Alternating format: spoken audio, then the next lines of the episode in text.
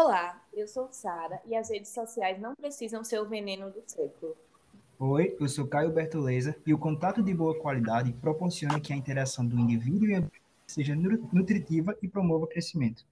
Eu sou Gabriela e cada pessoa se relaciona com as redes sociais de forma única. Eu sou. Eles podem ter boas aliadas se forem utilizadas com sabedoria e moderação. Estamos aqui para conversar um pouco sobre as redes sociais como instrumento de adoecimento psíquico sobre o olhar da Gestalt terapia. O crescimento das possibilidades de uso da internet tem ganhado cada vez mais espaço às redes sociais. Nos últimos dois anos, esse espaço chegou a níveis estratosféricos e alguns fatores contribuíram para isso, entre eles a pandemia. Esse aumento de possibilidades na internet pode ser visto como um espaço fértil para a criatividade também para a difusão de informações. Mas e o indivíduo, como acompanha toda essa explosão? Sabemos que, apesar dos avanços, esse contexto pode ser adoecedor, e é isso que pretendemos discutir a partir de uma perspectiva existencialista e da Gestalt é, realmente, Sara, é, eu acho que não dá para falar sobre adoecimento psíquico sem entrelaçar a pandemia, é, sem falar das mudanças que ela trouxe para nós, essas mudanças de ser no mundo, essas mudanças de estar sendo no mundo. E foi justamente nesse, nessa necessidade desse distanciamento social que essas tecnologias ganharam ainda mais destaque e ainda mais importância para a humanidade.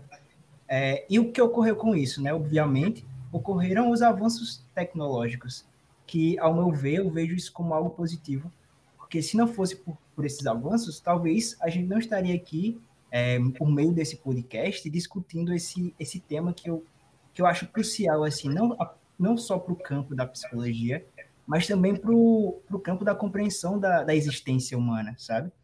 Por outro lado, é, eu vejo que foi onde nossas vidas foram resumidas pelas telas, onde o prazer estava nas telas, onde o mercado, que também não tem como não falar do home office, Verdade. E até mesmo, e até mesmo o meio de, de adquirir conhecimento foram por meio digital. É, então, com esse crescimento digital, né, com o aumento do compartilhamento desses conteúdos que, que acabavam sendo virais, e até mesmo do acesso a rápido às informações, foi gerada em nós essa sensação que a gente precisava sempre estar ali, que a gente tava, precisava estar sempre presente para não perder nenhuma informação. Que da mesma forma que eles se tornavam virais por minutos, por menos que isso, eles se tornavam né, considerados desatualizados. Então, pensar nessas mudanças que a pandemia trouxe é pensar também na existência humana, é pensar nessas influências que essas redes sociais sobre a, sobre a humanidade. Nesse sentido, é, o, o, existencialismo ele se propõe a refletir essas questões.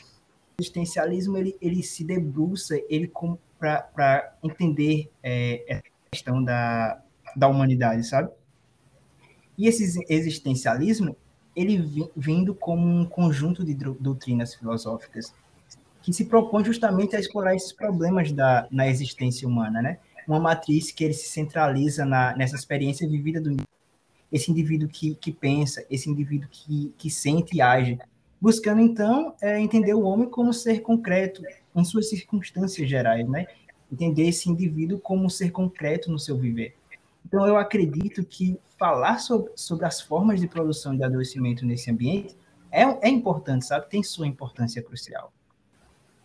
Isso, Caio. E aí a gente se dá conta com uma encontra, né, vem ao encontro de uma linha tênue entre um uso benéfico e um uso que traz prejuízos para a saúde, né, do indivíduo. E pensando um pouco nos fatores que corroboram para esse adoecimento dentro desse contexto, né, das redes sociais, é, de um mundo ultra é, cheio de informações, né? De notícias o tempo todo, tá justamente essa exposição excessiva a, a conteúdos tão rápidos e o fato de a gente não filtrar o que é visto e não ter clareza de que tudo que é exposto ali é apenas uma pequena parte de um todo, sabe? É apenas uma pequena parte de uma vida, de um mundo.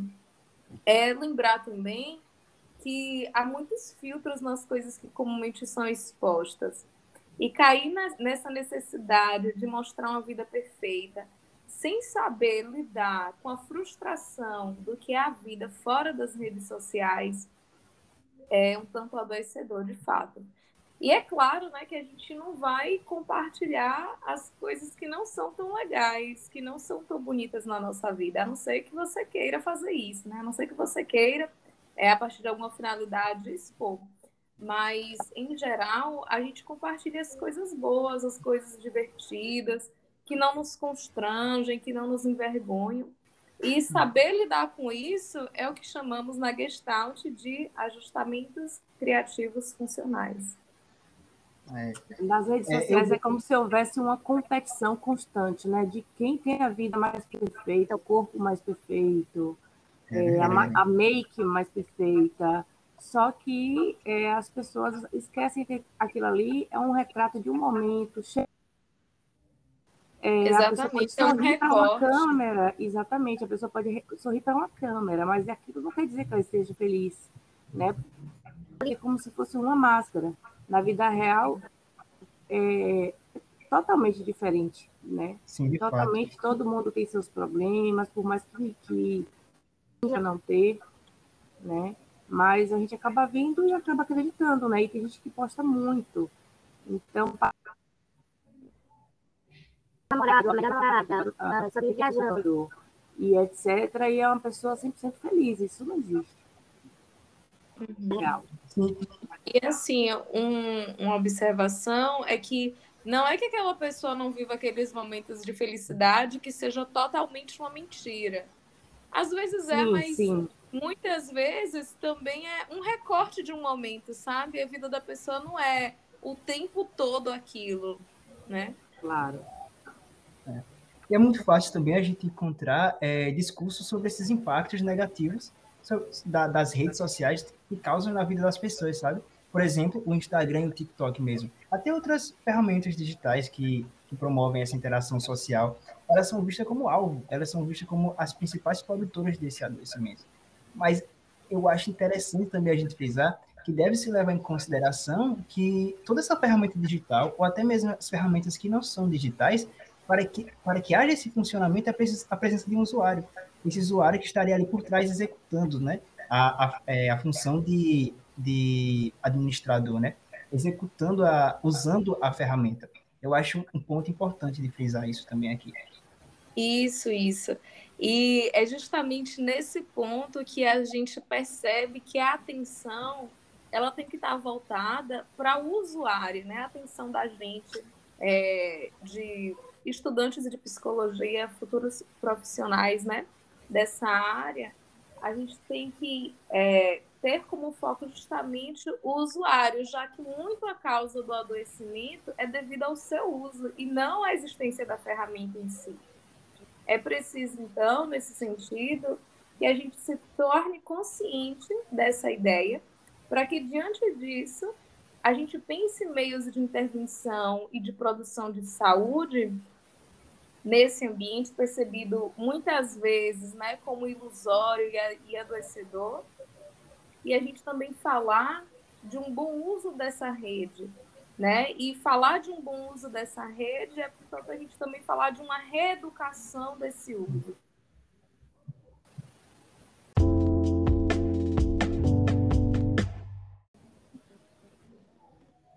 Nesse assunto, diante desse cenário todo, o que podemos pensar enquanto prevenção e intervenção, de modo que auxilie as pessoas a terem seus ajustamentos criativos mais funcionais do que disfuncionais?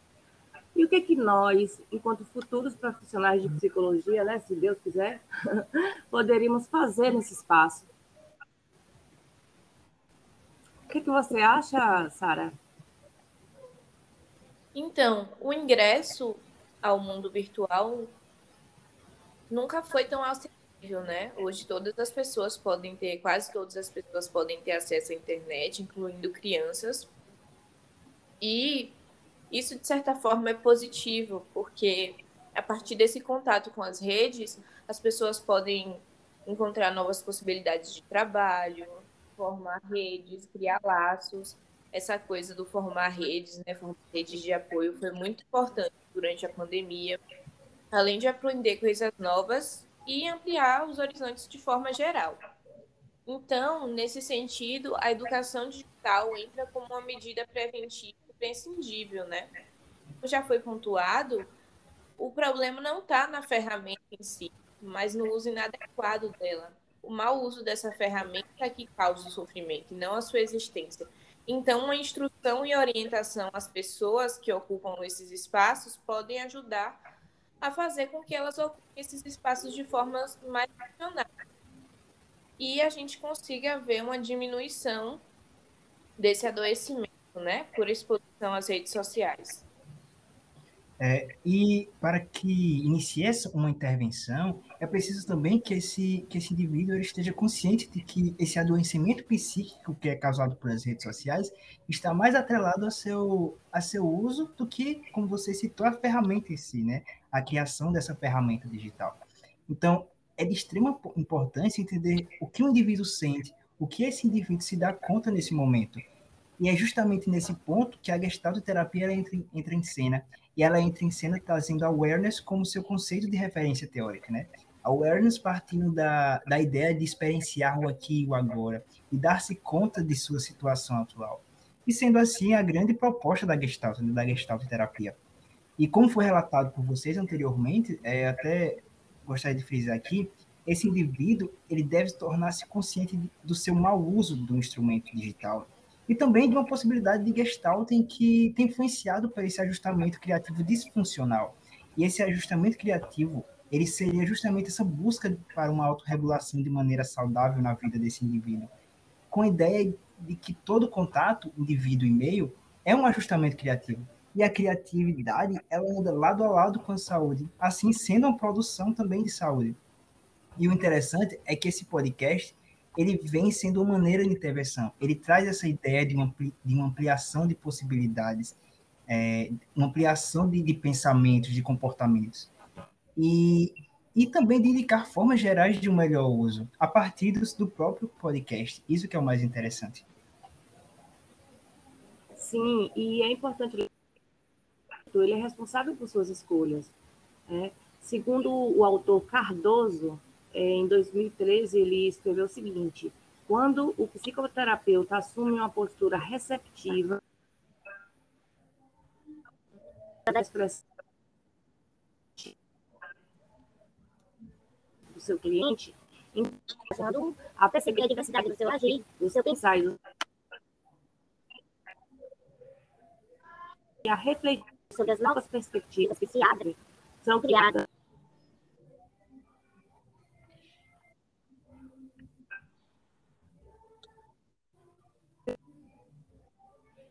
Então, isso é muito interessante, porque, na perspectiva do existencialismo, o cliente ele é visto como ser particular, não ser único.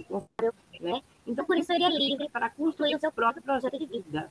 Né? Então, ele tem que se ver também com essa autorresponsabilidade que só ele pode construir o seu próprio projeto de vida. A terapia é, auxilia esse sujeito, claro, né, a tomar conhecimento do seu projeto de vida e a assumir a responsabilidade pela, pela direção do sentido de sua existência. E isso se dá, gente, com base no referencial de cada um, né? na sua bagagem, no, no seu histórico de vida, em consonância com suas potencialidades e respeitando, claro, os seus limites. Boa, Sara. Boa, então, boa, Muito bom. Então, esse podcast foi uma produção da disciplina de Teorias e Técnicas Psicoterápicas 2 do curso de Psicologia da Universidade Estadual de Feira de a UFS. Agradecemos a atenção de vocês e se cuidem.